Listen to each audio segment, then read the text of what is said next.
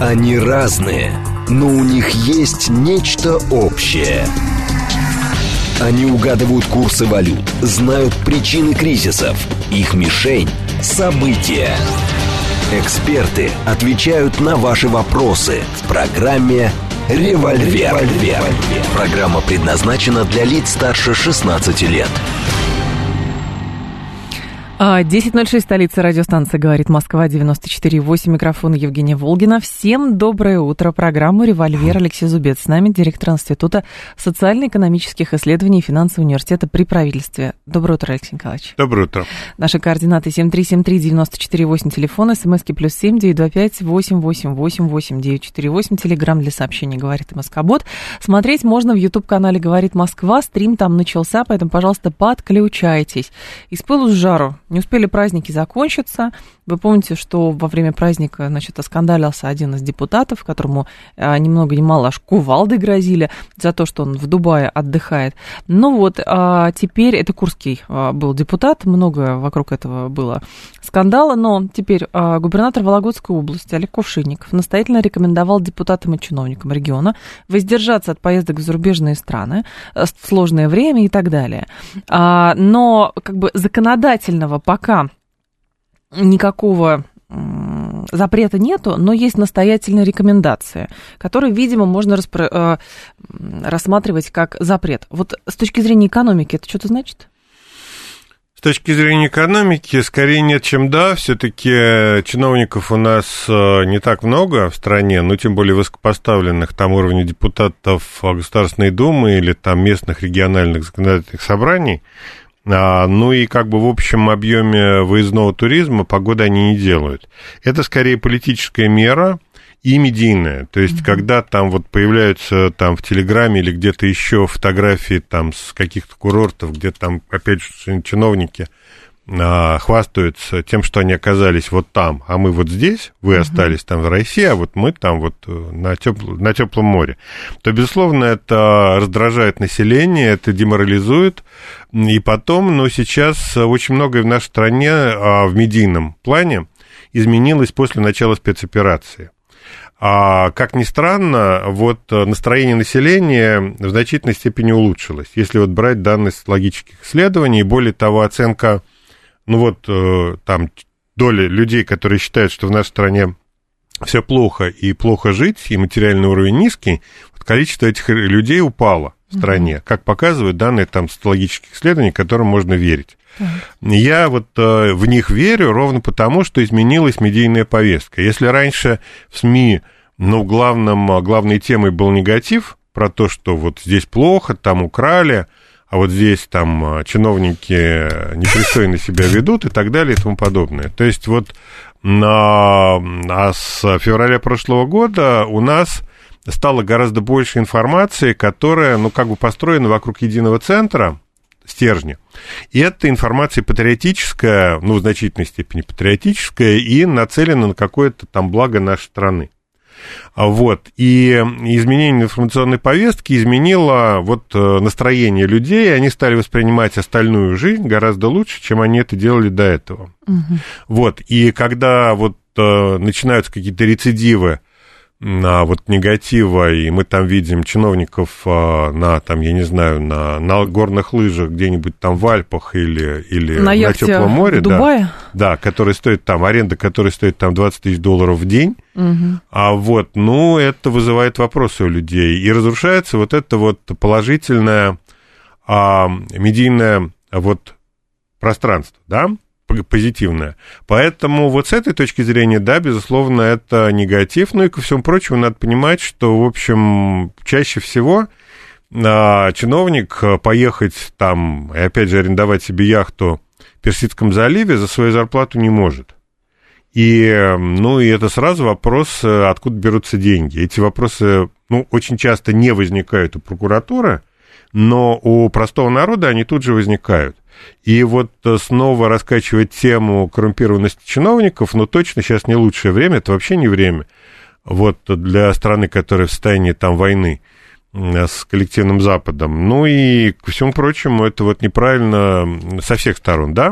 Угу. И поэтому, да, вот запрет позволит избежать такого рода негативных историй.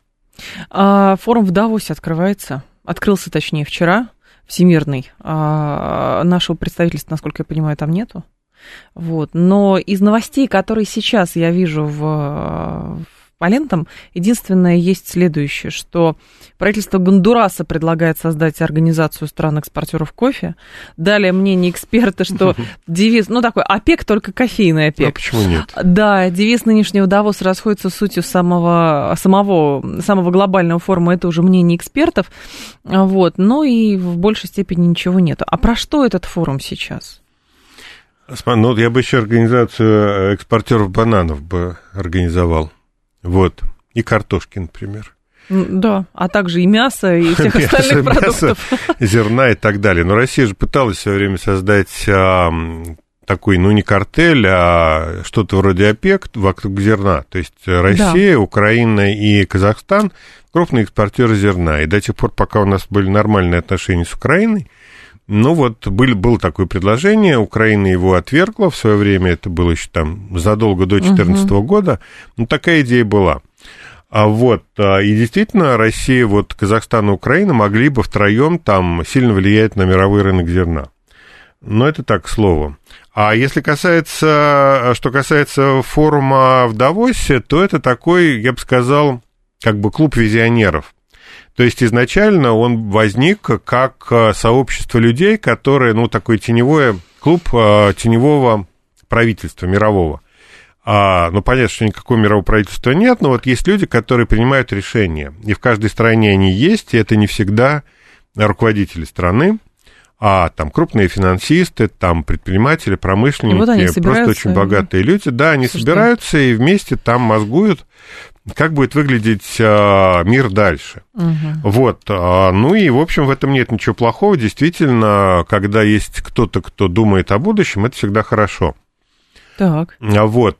И они думали о будущем, и, надо сказать честно, Давос много способствовал, и вот те структуры, которые вокруг него возникли, много способствовали созданию новой идеологии постиндустриального общества современного, да, построенного вокруг современных технологий, там IT, интернета, новых производств, новых финансовых потоков и так далее. То есть эта вся организация, все, что вокруг этого было вот построено, она mm-hmm. совершенно не бесполезна. Ну вот, могу сказать, что регулярно эти обзоры там смотрю, читаю. Ну, а сейчас-то про что? Просто, ну, хорошо, мы туда а сегодня ездили какое-то время. Дело, да, в том числе да. дело, что сегодня из-под Давоса пропадает почва, да, э, почва под ногами, потому что идеология в том виде, в которой была придумана вот этими людьми, которая ими продвигалась, она совершенно очевидно больше не работает. Ни о каком глобальном едином будущем для всех сегодня уже говорить нельзя. Ну и тут война на Украине, спецоперация российская, она точно не самое главное событие, а главное событие это то, что Соединенные Штаты объявили торговую войну Китаю. Угу. И в условиях вот такой торговой войны, а, которая гораздо более значительна и важна, чем вот там все, что делается там России на Украине, вот мировой повестки дня, угу. а вот говорить о каком-то едином пространстве экономическом точно невозможно. И, ну и вот опять же Клаус Шваб, человек, который был организатором этого Давос, Давосского форума, его считают одним из э, идеологов э, вот, современной экономики, одним из таких экономических мыслителей. Ну, я вот э, прочитал его последнюю книгу.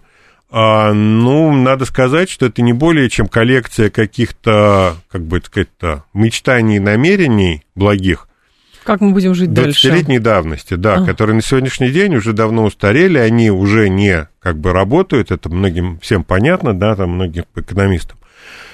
Вот, и в этих условиях вот, э, вот э, Давос перестает быть э, центром выработки стратегии глобального развития. А сами-то в Давосе, как вы считаете, понимают ли это? Потому что ну, у нас же долгое время, на протяжении там, 30 с лишним лет, действительно, мы тоже ездили в Давос, тоже там участвовали, наши бизнесмены, там олигархи и прочее. Мы ориентировались на то, что, какие решения там принимаются. А теперь все, каждый, в общем, разошелся в свою лавочку. Ну, глобальной политики больше нет. И глобального единого будущего тоже нет. Поэтому вот центр выработки глобальных решений, он, очевидно, повисает в воздухе, потому что, как бы, ну, ему нечем заняться. Угу. А вот, что делала Россия? Ну, потому что мы пытались, об этом, кстати, говорил президент Путин уже несколько раз, я там в разных его выступлениях, а, слышал слова про то, что да, мы действительно честно на протяжении десятилетий пытались интегрироваться в западное сообщество, вот, но выяснилось, что с нами в западном сообществе никто не хочет разговаривать. Нас там не воспринимают как людей, потому что в рамках идеологии, традиционной идеологии западного мира договоренности не, с чужими не осуществляются, они не могут быть. Да. То есть внутри себя, да, это возможно, с чужими нет. Чужие подлежат, а, ну, если не уничтожению, то превращению в колонию. И по-другому Запад не умеет. Может быть, они, наверное, как-нибудь потом вот, изменит свою позицию, но на сегодняшний день а, давлеет над ними их много, многосотлетний опыт. То есть на протяжении нескольких столетий Запад не договаривался с чужими. Это порабощение, завоевание. Это порабощение, завоевание, угу. просто колониальный грабеж и так далее. Они по-другому не умеют. И потом, если 500 лет этот опыт работал и приносил Западу хорошие результаты, то почему они должны от этого отказываться? И они просто, у них нет другой философии. Ну, у России есть философия общения с другими, ну, потому что Россия там на протяжении столетий а, жила в окружении чужих. И у нас э, ну, опыт покорения Сибири России состоит в том, что Сибирь была интегрирована в состав России, ну и поэтому это не была колония, она осталась в составе России. Угу. Запад же на протяжении столетий а, туземцев ну, уничтожал, если не тотально, то в большинстве случаев именно так это было, а вот, либо колонизировал. Ну и вот это работало. И сегодня они просто не могут перестроиться, у них нет другой философии для того, чтобы перейти на мир и вот как бы сотрудничество с чужими. Ну и к России сейчас пытаются, не только к России, к тому же Китаю в том числе, пытаются применить вот эти старые лекала, а, колониальной политики. А они, очевидно, не работают, потому что Запад не может обойтись, и Америка не может обойтись без Китая. Я тут прочитал любопытную статью одной американской журналистки, как она пыталась купить не китайские кроссовки в Америке. Она потратила на это там пару месяцев на поиски не китайских кроссовок. А, и купила, в конце она купила итальянские кеды, которые были в 4 раза там больше, чем в 4 раза дороже, чем китайские кроссовки. И та же самая история там с настольными лампами. А выяснилось, что настольные лампы, которые там есть на, на рынке в Соединенных Штатах, это китайские, да? Американские есть, но их очень мало, и за ними надо охотиться, гоняться. А вот, то есть производство умерло на вот этих товаров. Понятно, что не всех, но очень многих. И в этих условиях ни Запад, ни Европа а обойтись без Китая просто не могут. Если бы они могли обойтись, наверное, бы с, с Китаем действовали бы так, э, как они действуют с Россией. Но другое дело, что хорошо, они не могут, а с другой стороны, тот же самый Китай, да и мы тоже, были как раз подвязаны и встроены вот в эту парадигму, которая как бы вот э, была создана западными государствами. А сейчас-то из китайской или с нашей стороны какая-то альтернатива видится? Как вы считаете? Ну, и Россия, и Китай находятся в активном поиске новой философии роста, новой философии экономического роста. Для России все проще. На самом деле это просто, ну вот на Западе, на западной границе России возникла стена. Но э, три другие стены, ну, там север не будем рассматривать, там Ледовитый океан, а вот две другие стены, восточная и южная, они э, как бы открыты, да, в них есть двери. Ну, соответственно, для нас а, это вопрос перестройки а, торговых потоков и экономического взаимодействия с запада на юг и на восток. Угу. Тут все довольно просто. Так. Технически там Россия эти проблемы решает, идеологически, философски здесь больших проблем нет. Для Китая это гораздо сложнее, потому что ему нужна некая новая философия роста, основанная на, на внутреннем потенциале, на развитии рынка и населения, да, а население должно стать гораздо более умным, мудрым, продвинутым, пригодным для современной экономики. К сожалению, идеология, которая распространена в Китае, ну, скажем так, экономические взгляды населения, они точно еще сильно отстают от того, что нужно для того, чтобы вот создать некую внутреннюю экономику, рассчитанную на самого себя. не на внешний рост. А так можно, ну хотя... Надо менять сознание того, что... людей. Да, с учетом того, что население растет, в общем, это не про какой-то Монако говорится, который не может замкнуться само на Да, конечно. Да. Китай – это страна, которая вполне может существовать внутри себя. Она так существовала там много столетий, и как бы вот, ну, там нам сложно. Россия страна небольшая, 150 миллионов – это мало. Вот, мы не можем существовать как авторкичная независимая экономика. А китайцы могут – вот, и они занимаются ровно тем, что пытаются найти вот те, как бы, точки опоры, на которые стоит вот опереться, и для того, чтобы э, ликвидировать зависимость от Запада. Но, и опять же, как вот американцы не могут избавиться от Китая, потому что ну, 30 лет они там строили экономику, завязанную на импорт дешевого китайского ширпотреба. Да. И пройдут десятилетия, прежде чем они смогут создать альтернативу Китаю, и вообще возникает вопрос, смогут ли они это сделать вообще. Угу. То есть, в принципе, Америка напасть на Китай, ну, каким-то образом, экономически, там, военным, просто не может, потому что это приведет к коллапсу американской экономики. Американцы просто не смогут купить на кроссовки на вот на американском рынке. Их просто не, не будет. Мы Будем босиком это? ходить. Будем да? босиком ходить, лишь бы победить Китай. Вот, ну, что-то да. такое, да. Надо продать им секрет плетения лаптей. Я а. думаю, что у них он есть тоже. Что-то они делали раньше. Ну, может, очень давно. Вот, а, вот, и та же самая история с Европой. Они не могут а, объявить экономическую войну Китаю. Вот благодаря этому Китай, в общем, чувствует себя более уверенно, но тем не менее, то, что вот конфликт глубокий, он экзистенциальный и для американцев, и для китайцев, но это тоже совершенно очевидно, и когда-нибудь он проявится. Есть любопытные новости в контексте как раз мировой экономики, но мне кажется, они друг другу противоречат.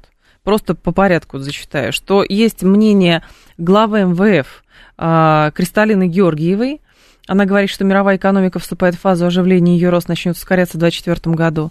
Далее идет значит, страны Запада вступают в период стагфляции, который сочетает стагнацию экономики и инфляцию. Это уже мнение американского экономиста Рубини. И а, третье – это Bloomberg, который пишет со ссылкой на выводы Центра экономических и деловых исследований, а, что миру в 2023 году грозит рецессия, поскольку увеличение процентных ставок с целью обуздания инфляции вызывает сокращение целого ряда экономик. Это вот какие-то три пути или одно из другого следует, и одно другому не противоречит? Смотрите, да, Георгиева говорит о том, что всем будет хорошо, но не сейчас. Не сейчас. Надо подождать а 20... еще. Да, подождать. Чуть-чуть. В 2023 году будет плохо, а в 2024 году будет хорошо. Ну, давайте вот заснем проснемся 1 января 2024 года, и всем и уже будет стало хорошо. хорошо и, да. да, и обнаружим, что все хорошо. Да. А, вот. А, а, вот, если говорить о, об экономике, планах, да, угу. прогнозах а, мировой экономики на начавшийся 23 год, то история следующая. Глобальной рецессии не будет. Не будет глобальной рецессии, потому что развивающиеся страны, тот же Китай, там страны Юго-Восточной Азии, Малайзия, Индонезия, там Бангладеш, другие там большие страны, большим населением, вот, а, поддержат мировую экономику. То есть за счет вот развивающихся стран глобальная экономика не упадет. То есть кризис 2020 года, когда все остановились и весь мир ушел в рецессию, вот такого не будет. А на Западе, скорее всего, будет рецессия, но вопрос, какой она будет глубины. То есть американцы, американская экономика, вот по тем данным, которые ну, там сейчас доступны, угу. она чувствует себя, в общем, неплохо. И если и будет там спад, то спад небольшой, ну и, наверное, это будет там, может быть, второй, третий квартал нынешнего года. Может быть, первый, посмотрим. А если говорить о Европе, то там ситуация хуже, но, в принципе, катастрофы нет и там. Все эти причитания там части российских журналистов про то, что там Запад завтра рассыпется и там пойдет к нашим ногам. Да нет, конечно, но это разговор в пользу бедных всегда были но, и тем остаются. не менее, тем не менее, там по телевизору об этом говорили многократно, ну, то есть, как бы вот, э, как ни странно, вот журналисты, которые там не, не все понимают в экономике, скажем прямо, вот они почему-то были самыми активными там, в части экономических прогнозов, что там Запад замерзнет, вот, а, и экономика у него развалится. А, вот, ну, опять же, было понятно, что не замерзнет, просто потому что у Запада много денег, и они могут купить нужное количество топлива, и нефти, там, и газа, чего хотите, и угу. угля, а не развалится просто потому, что, ну, запас прочности у европейской экономики довольно большой. Вот, но, с другой стороны, а вот в начавшемся году, скорее всего, действительно будет э, рецессия в Европе, то есть э, снижение ВВП. Каким глубоким оно будет? Наверное, не очень глубоким.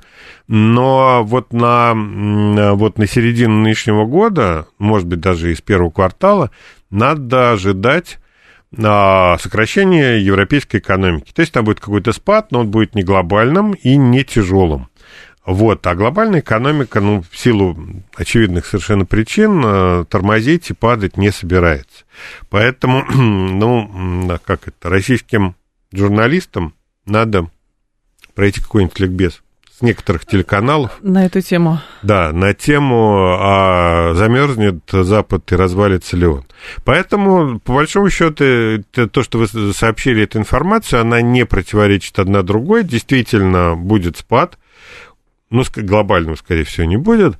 А насчет того, что после спада начнется восстановление, да, в 2024 году, скорее всего, начнется восстановление. Ну, с другой стороны, МВФ, они не очень как бы точны в своих прогнозах, они их пересматривают каждый квартал. Угу. Вот, и это иногда выглядит довольно смешно, когда там ведущая международная экономическая организация, ну, скажем так, попадает пальцем в небо из раза в раз, причем глобально попадает там с с разницей в разы, да, по точности своих прогнозов. Но если говорить о прогнозе восстановления экономики в 2024 году, да, скорее всего, это состоится. А, но нас-то э, в этом отношении что ждет? Нам? Да. Нам, как это, все будет хорошо, а если уцелеем, станет лучше, как говорил один персонаж так. мультипликационный. Ну, я понимаю, но если детально, то есть насколько на нас влияет сейчас спад э, все-таки мировой Смотрите, экономики? Что э, касается России. Да. А, спад глобальной экономики, скорее всего, большого значения на Россию не окажет. Почему? Потому что в этом году правительство собралось тратить много денег на всякие чрезвычайные нужды. То есть недостаток а, притока иностранной валюты в Россию будет компенсироваться бюджетными расходами – а, а, ну, то есть понятно, что правительство займет эти деньги в долг, может быть, даже напечатает эти деньги, неважно, каким образом они возьмутся, эти деньги. Угу. Ну, скорее всего, прежде всего, в долг, конечно. Печатать деньги будут там в последнюю очередь, только в крайнем случае. Вот. А, и, соответственно, вот, вот эти экстренные государственные расходы, там, включая там, повышение зарплат, а, повышение там довольствия военнослужащим, а, вот расходы на ну, новые чрезвычайные инфраструктурные проекты и так далее. Вот эти расходы, которые там дополнительные составят там 3 триллиона рублей, это минимум, скорее всего, они будут больше. Они поддержат российскую экономику. То есть, а, ну, народ не обеднеет. А если говорить... Потому о... что больше некуда или что? Нет, просто Сразу не я просто предва... предваряю вопросы слушателей. Ну, если они могут, как это... Если им есть почему звонить, ну, да. то, значит, наверное, это не самая нижняя точка падения уровня дохода. Так. Вот, э, значит, э, если говорить о притоке иностранной валюты и доходах от внешней торговли, то да, безусловно, они в этом году упадут, причем заметно, там, на 30-40% по сравнению с тем, что было в прошлом году. И не столько из-за санкций, сколько из-за падения э, цен на, на сырьевые товары. Вот за счет этого, да, действительно, мы заработаем гораздо меньше. Вот. Э, ну, а в целом экономика будет развиваться. Прогноз, у нас прогноз на, на этот год э, рост ВВП примерно полтора процента. Алексей Зубец с нами, директор Института социально-экономических исследований и финансового университета при правительстве. Информационный выпуск мы продолжим. Они разные, но у них есть нечто общее – они угадывают курсы валют, знают причины кризисов. Их мишень – события. Эксперты отвечают на ваши вопросы в программе «Револьвер». 10.35, столица, радиостанция «Говорит Москва». Продолжаем. Алексей Зубец с нами. 7373948. Ваши звонки готовы принимать. Здравствуйте. У вас э, вопросов по экономике много накопилось. Я думаю, здравствуйте, слушаем вас. Алло. Здравствуйте. Пожалуйста, Алексей, да. Алексей, вот ваш коллега Михаил Хазин, ежедневно выступая, э, еженедельно выступая здесь, Вот. Он все время э, главную мысль проводит такую, что либеральный путь развития экономики России является ошибочным. Нужно сломать эту либеральную парадигму и перейти, так сказать, на такую консервативную социалистическую модель.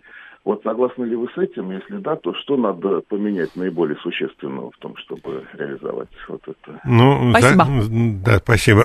За Хазина не отвечаю, как это, разве я сторож брату моему? А, во-первых. Во-вторых, ну, как бы с ним не согласен не только я, но и президент России ВВ Путин, да, Владимир Владимирович, который считает, что либеральная экономика, ну, элементы либерализма – это необходимое условие выживания экономики, ну и ломать здесь точно ничего не надо. А вот, то есть а, оптимальным является, ну, такая, я бы сказал, китайская модель, где на вот низовом уровне существует максимальный либерализм, максимальная свобода рук, но на уровне экономики в целом есть достаточно жесткая дирижистская модель а, по управлению финансами и инвестициями, и валюты и так далее и тому подобное. А на низовом уровне, чем больше свободы экономической, тем лучше. И где вот проходит граница между вот э, несвободой и там свободой в экономике, ну, это вопрос философский. Но насчет вот э, каких-то мобилизационных сценариев, ну да, действительно, российская экономика действительно сейчас находится в состоянии мобилизации экономической. Но это совершенно не повод для того, чтобы а, заставлять а вот в том числе и малый и средний бизнес, там маршировать там под одну музыку, там и встреч всех под одну гребенку. Угу. Для, для тех, кто не помнит, могу сказать, что на а, вот как бы малое и среднее предпринимательство при товарище Сталине, который был жестокий тиран, оно прекрасно себя чувствовало. То есть малое предпринимательство, ну и среднее, да, в России было, унич... в Советском Союзе было уничтожено при Хрущеве. А до этого у нас была достаточно высокая степень экономической свободы. Ну, товарищ Сталин, наверное, что-то понимал в экономике. 7373948, давайте вас послушаем. Здравствуйте, алло. А, добрый день. Пожалуйста. Казин как раз не отрицает того, что только что... Давайте вопросы еще какие-то, а да, чтобы у нас не превращалось в свою правду между господином Зубцом и Хазиным. Вопрос следующий. Вот в начале передачи была такая благостная картина, что наше население якобы стало лучше воспринимать, там, что оно лучше живет. Как это может быть на фоне того, что до сих пор а, за провал нашей промышленной политики товарищ повышен, а не сидит? Как это может быть, что за потерю 300 миллиардов долларов товарищи повышены, а не сидят или остались на своих местах? Спасибо. Ну, во-первых, да, не, не повышенно, а сидят на своих местах. А, значит, смотрите, а, то, что Запад повел себя так по отношению к России, было совершенно неожиданно. Я абсолютно убежден в том, что вот политика в области финансов согласовывалась, и это не была там, я не знаю, частная точка зрения Центрального банка и Минфина. Но не было оснований считать, там, предположений, что Запад при, проведет конфискацию активов. Это было для всех неожиданно. Такая вероятность считала, но она была крайне небольшая, там ее оценивали там, в единицы процентов, поэтому эти деньги не были спасены. Угу. Что касается провала промышленной политики, но ну, я не вижу провала, провала промышленной политики. Вот посмотрите за окно, и вы увидите массу а, объектов различного рода а, российского производства. Все, что хотите, там стройматериалы, там, а, вот, э, там автомобили, многие российского производства, ну и так далее. А, вот, а, там, продукты питания и так далее. То есть, ну, говорить о провале промышленной политики, но ну, это довольно голословное утверждение, которое, в общем, не соответствует действительности. Ну, там говорят про станки. Проблема, нет, проблема, безусловно, есть. Кто об этом mm-hmm. говорит? Конечно, есть проблема. Но о провале я бы говорить не стал. А вот, а, да, действительно, было много ошибок, неверная оценка ситуации, неверная оценка оптимальной траектории развития российской экономики, да, с этим никто не спорит. Но в целом Россия довольно неплохо угу. справляется с той ситуацией. Если говорить вот э, значит, почему вот народ оценивает свой, свой уровень жизни, сейчас он оценивает его лучше, чем 4 года назад, а, ну, просто я и объяснил это почему. Потому что когда вот у людей возникает в голове картина негатива, а, ну, я не знаю, все украли, да, вот провал промышленной политики. Людям свойственно распространять а, негатив, вот возникший в одной области, на всю картину, и а, в том числе и на собственное положение. И а, вот если есть а, неудовлетворенность какой-то одной стороной жизни, она распро- распространяется, расползается эта неудовлетворенность на другие стороны, включая там уровень жизни и материальное положение. Сейчас, а, если мы говорим о стратегии там, развития страны, о, о перспективах развития, они стали гораздо более ясными, да, чем это было там прошло, хотя бы в прошлом году. Вот. Ну и, соответственно, в начале прошлого года. А вот, соответственно, картина мира изменилась, и люди стали оценивать жизнь, включая собственное материальное а, положение, по-другому. Но это вот законы психологии. Тут я ничего сделать не могу. А, Андрей спрашивает, не считаете ли вы переориентирование экономики России с запада на восток ошибкой? Не лучше было бы ориентировать ее на развитие внутреннего рынка? Если Запад начнет контролировать цену, он обеспечит убыточность производства экономик Востока, что ждет Россию в этом случае.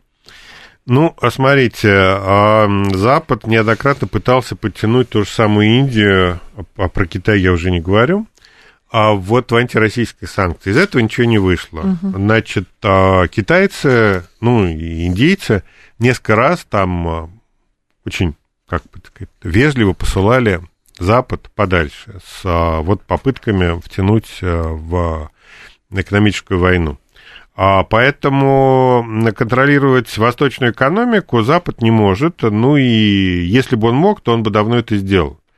Вот, поэтому внутренние российские цены Запад тем более не может контролировать, поэтому здесь я бы не стал переоценивать возможности Запада по глобальному контролю над мировой экономикой, включая российскую, восточную и так далее. Если бы, если бы они могли это сделать, это давно было бы сделано. Поэтому я не думаю, что такой сценарий возможен. Ну и здесь стоит отметить еще э, информацию прошлой недели, что говорили, якобы Индия рассматривает вариант присоединения к потолку. Это был вброс это была какая-то левая газетенка а, и один телеграм-канал. Это не государственные, никакие не крупные частные индийские СМИ, поэтому, в общем, нужно делить на сто, конечно, ну, всю там, эту информацию. Смотрите, да. там история была чуть другая. Там было действительно сообщение, что Индия может рассмотреть присоединение к потолку, если Запад введет вторичные санкции против стран, которые ни, потолку не следуют. Но понятно, если Европа и Америка объявят санкции против Индии, Индия будет думать. И не исключено, что да, действительно, если они увидят э, риск разрыва нормальных отношений с Европой и Соединенными Штатами, да, действительно, они могут выбрать на сохранение нормальных отношений с Европой и Соединенными Штатами, потому что Индия от них э, сильно зависит, гораздо больше, чем от России и дешевой российской нефти. Но пока что никаких разговоров про вторичные санкции, про объявление Западом экономической войны Индии и Китаю речь не идет ну, вообще, в принципе, это не рассматривается. Поэтому, да, действительно, это был вброс, что да, если такая история будет, мы ее там учтем. Но истории пока нет. Юра Кабенков говорит, один, одна из основных причин остановки роста промышленного производства России – это дефицит рабочих рук. У нас на рынок труда выходит малочисленное поколение, а на пенсию уходит многочисленное. Это к вопросу вот этой темы, которую мы с вами тоже сегодня запланировали. Число вакансий на платформе Авито Работа за прошлый год выросло почти на 70%. Да, действительно. Нужны руки, руки. Да, нужны рабочие руки. Собственно, поэтому Россия не может избавиться от гастарбайтеров. А, хотя, наверное, давно было бы пора это сделать. А, да, действительно, проблема, вот, ну, когда выяснилось, что России нужно срочно восстанавливать какие-то сектора промышленности, а вообще еще там надо какое-то количество людей отправить в армию, да, воевать, а, защищать там российские территории, то выяснилось, что в России людей банально не хватает – и нехватка, вот, дефицит рабочих рук, он огромный. И, ну, это, кстати, вот вопрос о прогнозах на будущее. Дефицит рабочих рук приведет к тому, что реальные зарплаты в стране в этом году будут расти. То есть, э, вот там экономика, скорее всего, будет болтаться, ВВП будет болтаться возле нуля, там плюс-минус какие-то небольшие величины, как я вот сказал в начале, в конце, вернее, прошлой угу. части, там полтора процента, это вот такой оптимистический вариант. Так. Но если говорить о реальных зарплатах, они будут расти просто потому, что в России мало рабочих рук, на более того, часть из них вот выведена с рынка труда и направлена в армию, угу. 300 тысяч человек, а это много. Вот для рынка труда. Ну и, соответственно, вот это среди прочего, поддержит российскую экономику и не даст э, народу беднеть, ну, просто потому, что бизнесу и государству придется платить больше тем людям, которые остались в экономике. А, еще а, слушатель, сейчас я найду это сообщение, которое было. А, не, не кажется ли вам, что мы, а, будучи раньше сырьевым придатком, придатком Запада, просто переориентируемся и будем сырьевым придатком, э, придак, в общем, будем снабжать дешевым топливом Индию и Китай, прошу прощения, придатком? Ну, смотрите, прошу прощения. А, а, сырьем придатком в мире является много разных государств. Та же самая Канада, Австралия и целый ряд других развитых государств являются поставщиками сырья на международный рынок. А, и в этом нет ничего плохого, потому что современная добыча и переработка сырья – это высокотехнологичный бизнес. Спросите у нефтяников, что такое обычное нефтяное месторождение.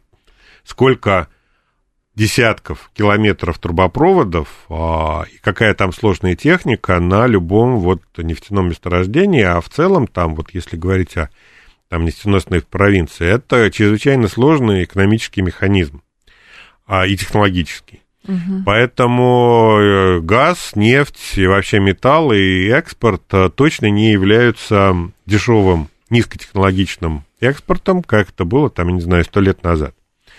Вот. А если говорить о развитии промышленности как альтернатива сырью, то Россия в силу незначительности собственного рынка внутреннего не может развивать рынок и промышленность, рассчитанную исключительно на себя.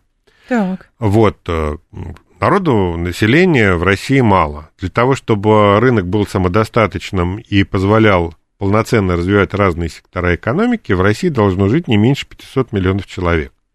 Вот от 500 миллионов и выше, вот да, страны могут работать на себя. Но вот это ровно то, о чем мы говорили в начале передач. Почему Китай может строить на экономику замкнутую на себя, Россия нет. Вот, поэтому любые промышленные проекты в России могут быть либо нацеленными на безопасность, где деньги не важны, угу. цена продукции, либо это международная интеграция, международное разделение труда. Здесь мы а, упираемся в тему, что мы можем предложить на международном рынке, что международный рынок готов купить, и чего там еще нет. И мы выясняем, что номенклатура такой продукции, она незначительна. Вот Россия там успешно торговала и продолжает торговать оружием, например, да. Но если мы там начнем продавать смартфоны, производить и продавать смартфоны, то мы очень быстро выясним, что производство в России смартфонов, оно убыточно. И вывести его в прибыль невозможно, потому что на рынке уже присутствует там масса активных конкурентов, которые начали эту историю, там, высокотехнологичный экспорт, там, за много лет до нас.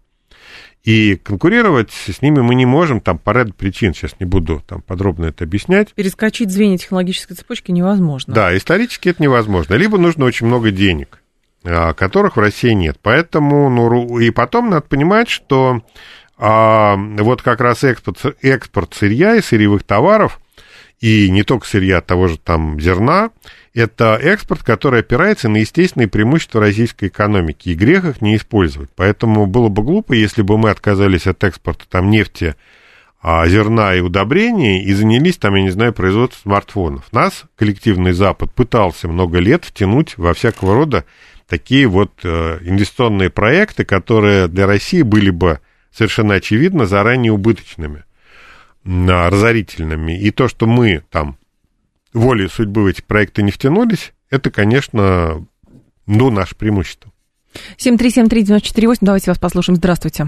Добрый день, Сергей Алексеевич. Угу.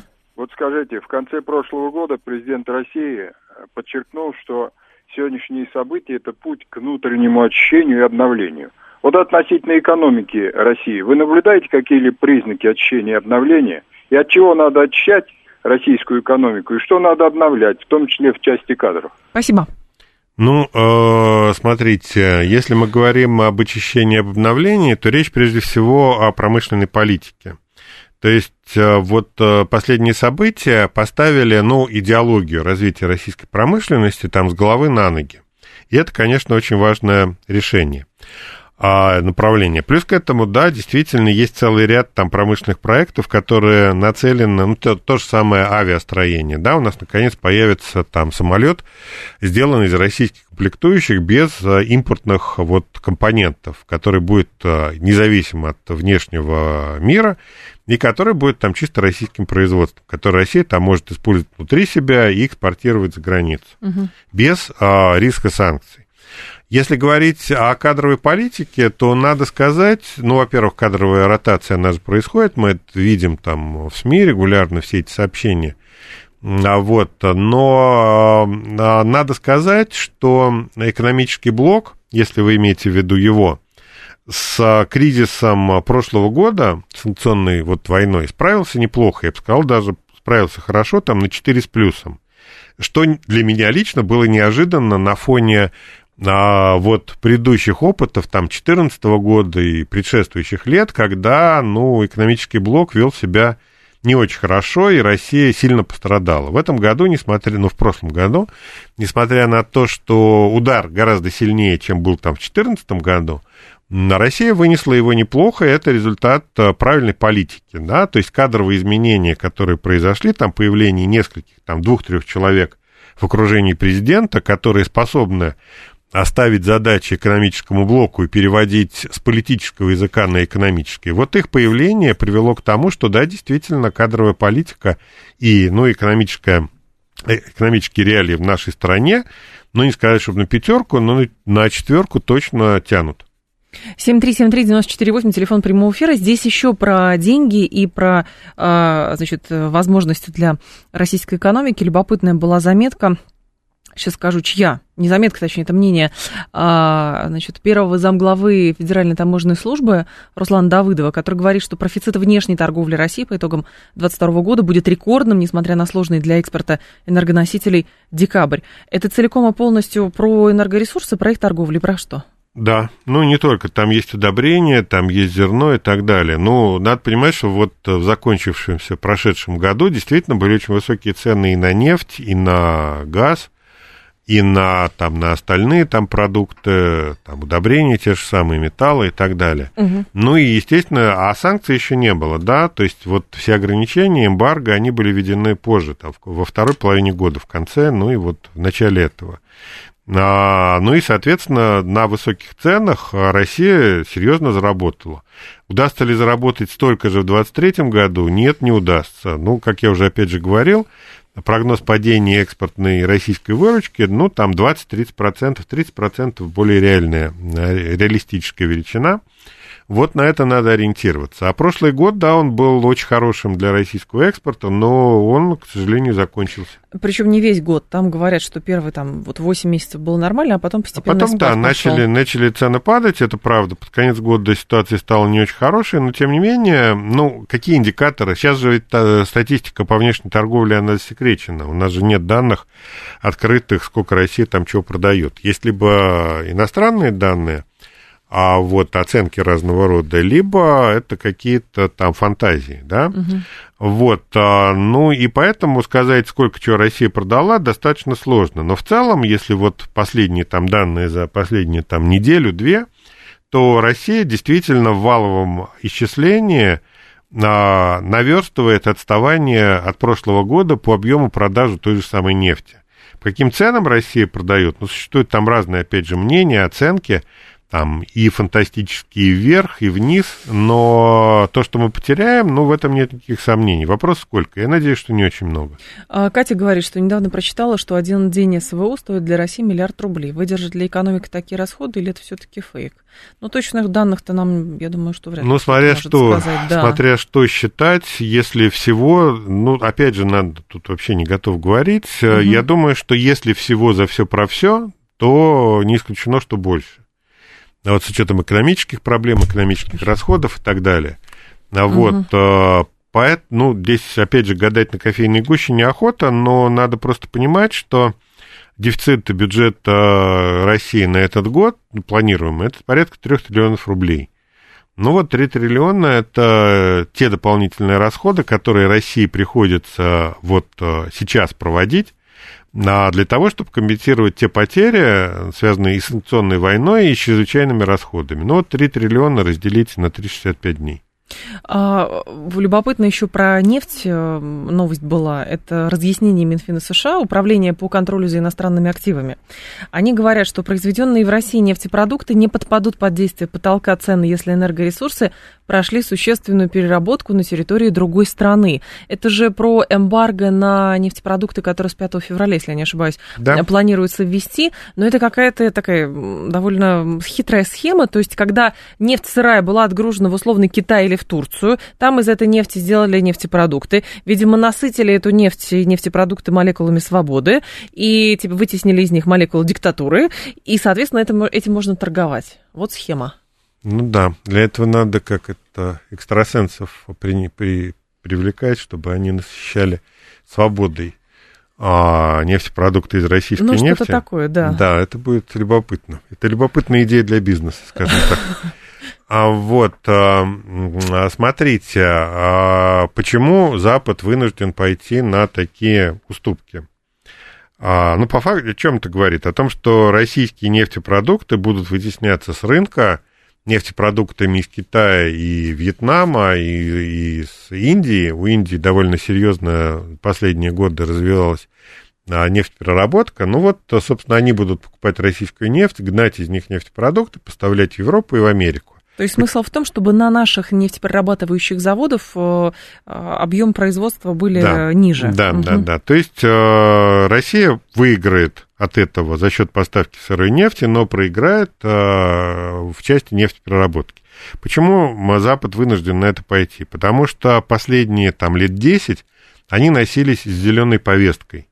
Да. И а, вот иконой, как бы под, под, под иконой там Греты Тунберг, они а, а, рассказывали всем, что они собираются закрыть возобновляемые источники энергии и перейти, перейти на, вот, вернее, невозобновляемые, mm-hmm. да, и перейти на возобновляемые, там, на электричество, водород и так далее. Так. И ни один нормальный предприниматель в этих условиях вкладывать деньги в нефтепереработку просто не хотел, не мог. Угу. В результате на западных рынках сложился дефицит на нефтеперерабатывающих мощностей. В результате сегодня им... Прих... Да, и Россия была э, главным поставщиком нефтепродуктов э, в Европу вот до там э, начала прошлого года. Вот. И в этих условиях они просто не могут построить там заводы, новые нефтеперерабатывающие заводы там за, за, за неделю или за месяц. Им приходится искать альтернативу российской нефтепереработки. Но они ее нашли вот в Китае, в Индии. В результате там Индия, на, вот, который добывает мало нефти, становится просто там ключевым поставщиком нефтепродуктов в Европу. Но, пожалуйста, Россия потеряет на этом деньги, ну, потому что нефтепродукты стоят дороже, чем сама нефть, но саму нефть э, в ту же самую Индию они, ну, наши нефть, нефтяные компании поставлять будут. Ну, заработают хотя бы на это. Э, почему Тайвань в, состав... в состоянии производить процессоры при своем а, населении небольшом, а мы не можем? Ну, потому что Тайвань э, создал эту индустрию в расчете на весь мир. Конечно. То есть э, потребителями тайваньской продукции является весь мир. Если бы Россия имела гарантии выпуска смартфонов и потребления этих смартфонов во всем мире, то да. Значит, Тайвань выскочил вперед просто потому, что они начали это делать а, первыми. Плюс к этому надо понимать, что за Тайванем стоят Соединенные Штаты. Угу. А плюс к этому надо понимать, опять же, что есть Китай, который на протяжении там многих лет был главным и остается главным торговым партнером Тайваня. Вот на глобальном рынке они работали, и за счет этого они и создали эту промышленность. За счет огромных инвестиций. Алексей Зубец был с нами, директор Института социально-экономических исследований финансового университета при правительстве. Алексей Николаевич, спасибо, ждем вас снова.